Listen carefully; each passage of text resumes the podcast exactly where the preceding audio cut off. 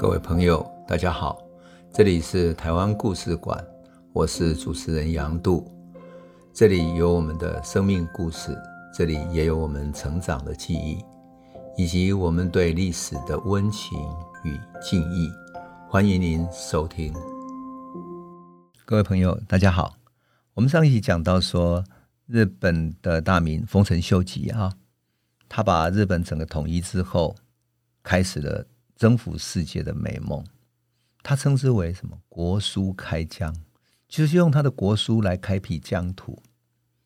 所以，我们上集讲到，他写信给朝鲜，朝鲜派了特使向他表示友好的意思。结果呢，他不仅写给朝鲜，他也写给琉球，还有写给台湾。他的特使到各地去，到琉球要琉球来朝贡，到台湾呢，太妙了。台湾没有国家，没有国王，所以他的特使到台湾的北部基隆、北部沿海的时候，哇，不知道找谁，因为没有国王，台湾没有所谓高山国的国王，所以最后国书送不出去，他只好无聊的回去了。好，另外呢，他也派了特使到马尼拉，送给了西班牙的总督，还有印度，他告诉所有人说，他生来就拥有慈母梦日轮的。伟大天命，慈母梦到他像日轮一样照耀天地之间，叫人家赶快来朝贡，否则他的无敌大军就要来征服你了。印度没有反应啊，琉球当然有派了礼貌性的派了特使去了，那倒是西班牙的总督最妙了，派了派了一个叫什么呢？John Cobo，人们翻译他叫高姆宪啊，一个传教士，带着书信还有地球仪。那时候他们有地球仪啊，到日本去了，因为西班牙知道地球是圆的，他们做了地球仪。那么把西班牙当时在地球上的领地啊，就是把地球仪献给了丰臣秀吉的时候呢，把西班牙在地球上的领地转过来转过去啊，指给丰臣秀吉看。那时候西班牙正在强盛的时候，所以他的领地遍及了欧洲、南美洲。算是世界上应该算第一个日不落的帝国了。那，地球仪上还特别标示汉字，让秀吉他可以看得懂，让他感到兴趣。哎，他就看着看着，哦，西班牙的这个传教士告诉他说：“你看啊，西班牙在这里领地，这里是我的领地，我这么辽阔。哎，对不起，你的西班牙就在这个小小的点上面而已。”结果丰臣秀吉很有趣哦，他就听了之后呢。他倒是没有什么表示，他就是让人点点头就就结束了，但他就再也没有想要去征服马尼拉了。他知道他们的国力比他强大多了。当然，没有人知道秀吉的心里面在想什么，是天外有天，还是地球上还有更强的强国啊？甚至于说，他有一天还想要征服西班牙嘛？那简直是不可思议啊！但很有趣的是，丰臣秀吉开始思考要攻打朝鲜。我觉得啊，那个时候的丰臣秀吉可能有一个内部的困境，因为他在把日本统一的过程中，许多地方是直接过来向他靠拢的，也就是没有经过战争，没有经过死亡，所以很多地方上的势力都还有拥有他们的军队，而他通过对朝鲜的战争，把部队军队从那些各地的军阀大名等等这些的手上呢征调出来，所以。他征调了多少人呢？他征调了十五万八千八百人。历史记载，他的侵略大军有十五万八千八百人，而其中战斗部队啊占了一半，那其余呢是后勤补给的。你记得我们上次讲过吗？哈，一五四三年葡萄牙引进了火绳枪到日本，改变了日本的战争形态，对不对？那这一场战争里面呢，他所使用的火绳枪有两万四千支。换言之，他的那种战斗部队是是一排一排的这样去去战斗的那个火绳枪的部队，作为先锋啊攻打的。那么在进攻朝鲜的时候，他的侵略军哈、按照记载是用火绳枪的部队做先锋。结果朝鲜的部队根本没有这种火绳枪可以对应他，所以很快就被他的枪法打乱了。遥远的地方，他们就可以把他们打得整个死伤惨重，打乱敌人的阵容以后。迫使他们后退，再由后面的长枪啊、刀剑队等等冲上去一阵杀。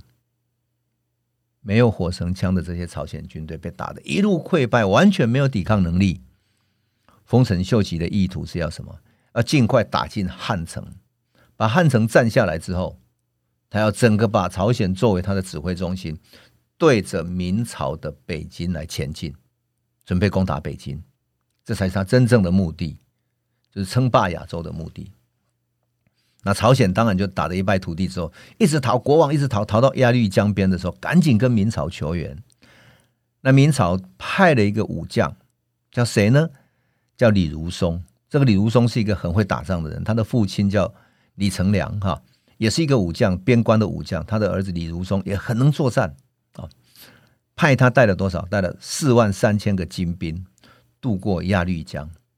过了鸭绿江之后呢，他带了什么？带了从葡萄牙学习制造的这种重型大炮，因此他一开始碰到日军的这种率领者叫小西行长的时候，他先首先使用大炮把日本的军队打得溃散了之后，他们开始退了，所以他就开始追杀，然后死伤惨重之后去追杀他们。可是呢，李如松没有想到是他太勇敢了，他把小西行长的部队看得太脆弱了。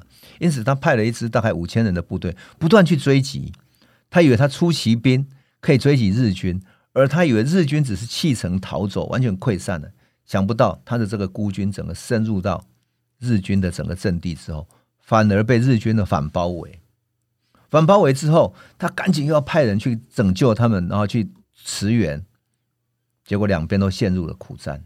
解围之后，把那些五千个人的部队解围之后。明军的内部又陷入什么南兵跟北兵不和的矛盾？什么意思呢？因为李如松所带的部队里面有一部分是他在北边，也是他父亲在辽东这边北方的战场所带的部队，他们很熟悉北方这种冰天雪地的战争。朝鲜这边冬天是冰天雪地的啊，所以在很冷的北方，他们知道怎么作战。可是有另外一部分人呢，是打倭寇的时候。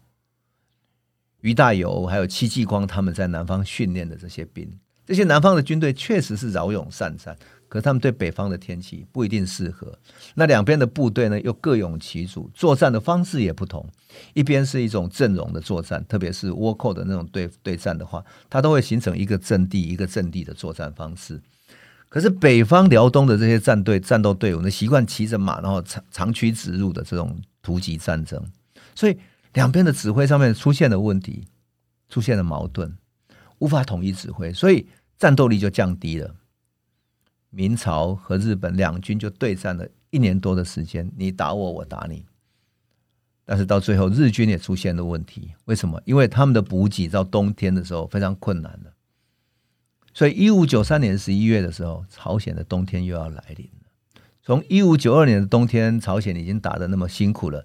日军已经知道他们很痛苦，他的朝鲜的冷又不比是日本的冷，比他更冷了，所以他们知道痛苦了，很难再僵持下去，而且补给有困难。这个时候，明朝也派来一个谈判的代表，说：“那既然我们两边都打不下去，我们来谈判吧。”那谈判代表很妙，叫沈惟敬，是一个儒生，是一个儒生。也不是一个什么公民有名气的一个大臣或者官员，不是。可他就说：“我可以代表，因为我会日文，我代表你们跟日军去谈判好了。”他可能过去跟呃日本有做过生意，所以会日文，就跟日军的这个领导者叫小西行长，两边才开始谈判了。谈了谈，两边都知道这个军队实在打不下去，僵持下去也不是办法，特别是寒冬之下，士不士兵不断在死掉，是很痛苦，所以。他们就说：“那这样好了，我们两边通过中日文翻译的认知差距哈，我们搞一个模棱两可的协议。你小西行长回去可以对丰臣秀吉交代，那我回去可以跟我们明朝的官方交代哈，跟我们的朝廷交代。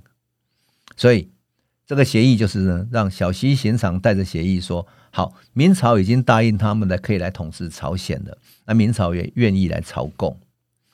那这个。”小西行长就带着这个假装的协议，用日文写的带回去。那这个沈惟敬呢，用中文写了一个，就说日本已经称臣朝贡了，所以他愿意称臣，称认为失败了，所以以后还会继续来朝贡。那日本要退军了，因此我们现在可以把部队拉回来了。于是明朝认为自己胜利了，然后丰臣秀吉也认为自己胜利了。那其实谁都不知道这是一场翻译的大骗局。但这个骗局只能够骗一时啊？为什么？因为丰臣秀吉认为明朝既然要朝贡了，那应该来朝贡我啊，怎么没有派特使过来朝贡呢？于是当他们派特使过去的时候，送了很多礼物哦。然后沈惟敬这个也是当代表团的成员，他送了礼物。可是呢，这些礼物虽然那么丰盛，那些衣服啊什么很漂亮，可他不是送给国王的，他送给谁呢？他送给他认为他的凡属国的这种国王的一个礼物而已。那至于国书呢？国书仍认为它是一个。明朝的朝贡的国家而已，就像过去那样。哇，丰臣秀吉一开始没有注意到，等到他真正找人把那些国书翻译出来之后，他终于看穿这是一个翻译的大骗局。后来小西行长就被杀了，沈惟敬也被杀了。可是呢，丰臣秀吉太不甘心了，因此他一五九七年的时候第二度进攻朝鲜。那这一次呢，丰臣秀吉更了全面的一个准备了。从海军的战船、陆军的火炮、大炮一应俱全，因为他终于知道明朝不是只有枪而已，明朝善用大炮啊，特别是在对战的时候，小西行长曾经打过报告说，中国为什么会使用大炮，而我们是使用火绳枪？后来他终于搞懂了，因为中国在北方啊，火绳枪根本没有用，火绳枪只能够用来对付。呃，停止在两边，然后两边布阵好之后来对打。可是如果你碰到游牧民族那种骑着马飞奔而来的这种战斗方式，火绳枪根本来不及瞄准，他就跑掉了。反而是大炮打过去，炸到那个对方的阵地之后，你才能够对于那些呃游牧民族的那些马队等等才有作用。所以他终于知道这一次如果要对付明朝，你还是要准备大炮，所以他准备了火炮、大炮。那本来朝鲜也被打得一路败退，最后又求助明朝。那明朝这个时候是万历皇帝，他还是派出了海陆的大军跟朝鲜的海军。朝鲜海军有一个叫李舜臣的人，他现在被在朝鲜被在韩国被当成民族英雄哈，打败了日本的一个民族英雄。两边合作，明朝的海军跟朝鲜的海军合作之后，终于打败了日本海军。打败日本海军之后，他们的补给出现困难了。战斗继续在延续着，但是已经日本已经越来越困难了。还好，到了一五九八年八月的时候，丰臣秀吉突然病逝了，日军才终于宣告撤退。那这场战争呢，旷日费时，朝鲜打得很辛苦，明朝当然很辛苦，派了五万四千人，把前面派了四万三千人，后面又派了部队来打，包括海军，花了大笔的钱。因此，明朝出现了一种财政上的困难。那么这场战争呢，现在很有趣，因为东亚哈局势慢慢改变的时候，这几年来哈，特别是二十一世纪之后，对于这场朝朝鲜战争，三方都有不同的解读哈。韩国人叫它壬辰战争，他不觉得日本人对他是什么呃侵略，他知道是日本的侵略战争，可是他称呼他是壬辰战争，是保卫国家的战争。所以他在壬辰战争的这种描述里面，非常强调在地的游击队，在地多么英勇。那日本呢？它的名字叫征朝战争，就征讨朝鲜的战役。那明朝很有趣，明朝叫做援朝之战，就援助朝鲜之战。代表什么？代表我们对这场朝鲜战争的东亚的这些国家，各自有不同的解读，每个国家有自己的解读方式，这是一个很有趣的。因此，当我在看这段历史的时候，我看到朝鲜就是韩国对他的描述啊，他会强调他们在地的英勇。那明朝会强调李如松以及这些派过去的军队如何如何的。那日本就讲当然讲丰臣秀吉以及小西行长的功勋嘛，很有意思。那么在这个里面呢，出现了一个人物，我觉得很有趣。在李如松的手下啊，有一个叫沈有容的人。这个沈有容其实就是后来影响台湾历史很重要的一个人，因为在对付荷兰的时候，他出现了，他在福建，而且对付了他们。可是沈有容一开始出现的时候，是在朝鲜战争，他是一个有谋略、有胆识的一个文化人啊，是一个书生，可他是一个有实践力的游游侠型的一个人物。当然，他自己武功也就不错哈，能够骑马射箭，还能够上阵去去挥刀去打仗。他本来在蓟辽总督李成梁，就是李如松，就是那个去朝鲜战争的那个大将李如松的父亲哈，叫李成梁的手下作战，而且呢打了好几次的胜仗，也负过伤，得过赏金。那这个沈有容很有趣啊、哦，他带着赏金回到京城之后，为了报答过去有恩有义的人哈，还有那些救助那些困难的朋友，他把那些赏给他的金子全部散尽，每个人都觉得他是一个任侠的人。后来。一五九二年，丰臣秀吉派兵去攻打朝鲜的时候，李如松去援助嘛，所以他就被派到李如松的手下。可是我们都知道，明朝的战争哈有一个武将李如松，可他又派了一个文化官员，就是一个文人的官员，叫经略的一个叫宋应昌的这个人，作为文官去监督。为什么？因为他怕武将在外单独成为一个巨强大的势力，所以派了宋应昌去监督。好。沈有容在宋应昌的手下工作，想不到他在宋应昌的手下看到说啊，这宋应昌居然呢开始相信一个术士叫张元养的话。那这个术士张弓长张哈元气的元啊阳光的阳张元养这个术士呢，居然跟宋应昌讲说他可以做法，然后指挥天下的神兵，这个神兵上战场一定可以打胜仗。沈有容啊，这个在现场战场打过硬仗的人，他当然听不下去这种鬼话嘛，嗤之以鼻呀、啊，怎么讲这种鬼话？然后这种宋应昌居然相信他，想不到这个话呢，传到了术士跟宋应昌的耳中去了，引起他们的不满。沈有容就知道说自己个性这么耿直，在战场上如果他派你去打什么死仗，你保证死掉，很困难，这种仗不能打了，所以。他知道不宜久留，赶紧就生病，生病然后返回家里去了，陪伴他母亲度过三年多的平安岁月。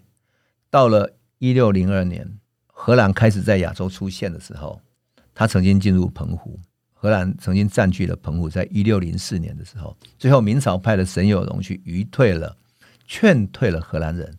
因此，那场战争怎么打？那场战争到底沈有容怎么劝退荷兰人呢？我们以后会继续讲，但是在今天，荷兰的妈祖庙就天后宫里面还留了一块石碑，叫“沈有容欲退红毛番为马郎”这块石碑，像传奇一样的记载在那里。而这个石碑和沈有容就是影响了台湾命运的所在。那么，这个影响命运的所在后来又怎么改变的呢？我想，我们等下一集再来继续诉说。在讲沈有容的故事之前，我们。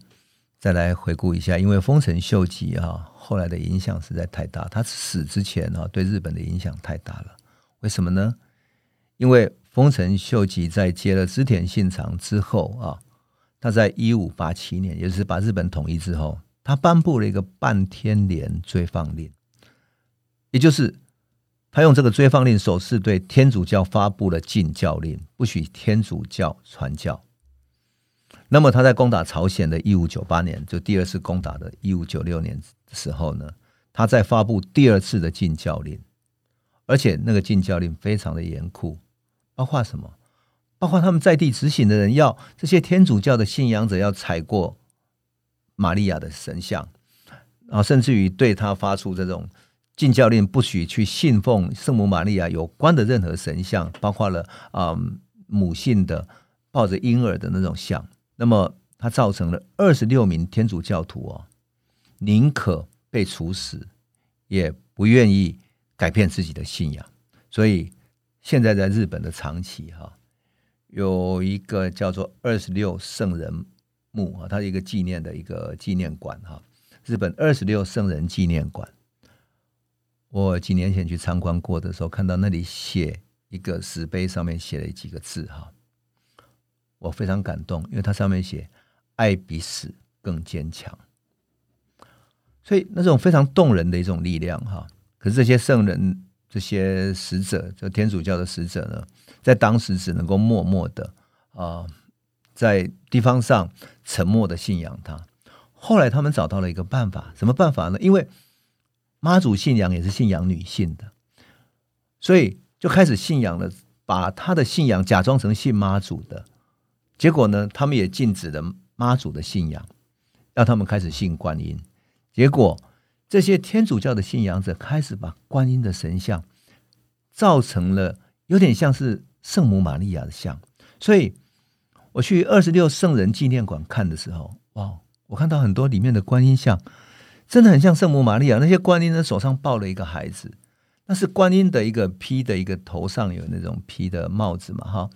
可是你的感觉，它就是像圣母玛利亚一样的那种慈母的形象，借由这样的形象来追念，或者说继续他天主教的信仰，那种看起来真的非常动人啊。当然。这是丰臣秀吉后来所造成的后果。等到德川家康的时候，他就采取了比较开放的政策，特别是对外贸易也好，或者信仰也好，就采取了比较开放的政策，事情就改变了。但是朝鲜战争终究对明朝产生了非常严重的影响，影响了明朝的财政，并且影响了万历皇帝的决策。他开始准备派出他的宦官。他的亲信到各地去开银矿，希望能够各地能够开银矿，然后增加银的银子的收入，而解决财政的困难。结果这些宦官到各地开银矿所造成的弊端，甚至于造成地方的祸害，实在太大太大了。而有那么一个犯官来到福建，他的名字叫高才，他影响了一个人的命运，叫做颜思齐。而颜思齐后来影响了台湾的命运。影响了台湾的命运，因为他带着郑芝龙到了台湾，所以整个历史我们看见了西班牙、日本、葡萄牙每一个国家的历史交汇和明朝的交汇，最终影响了台湾的命运。至于它怎么影响的呢？我们下一期再来继续讲下去。谢谢你。这里是台湾故事馆 Podcast，我们每周一、周五会固定更新。新的台湾故事，请随时关注杨度的台湾故事馆粉丝页，按赞并分享。最后，我们工商放送一下。若你对本节目有兴趣，可以购买纸本的《有温度的台湾史》，更方便您阅读。本节目由中华文化永续发展基金会制作，连振东文教基金会赞助。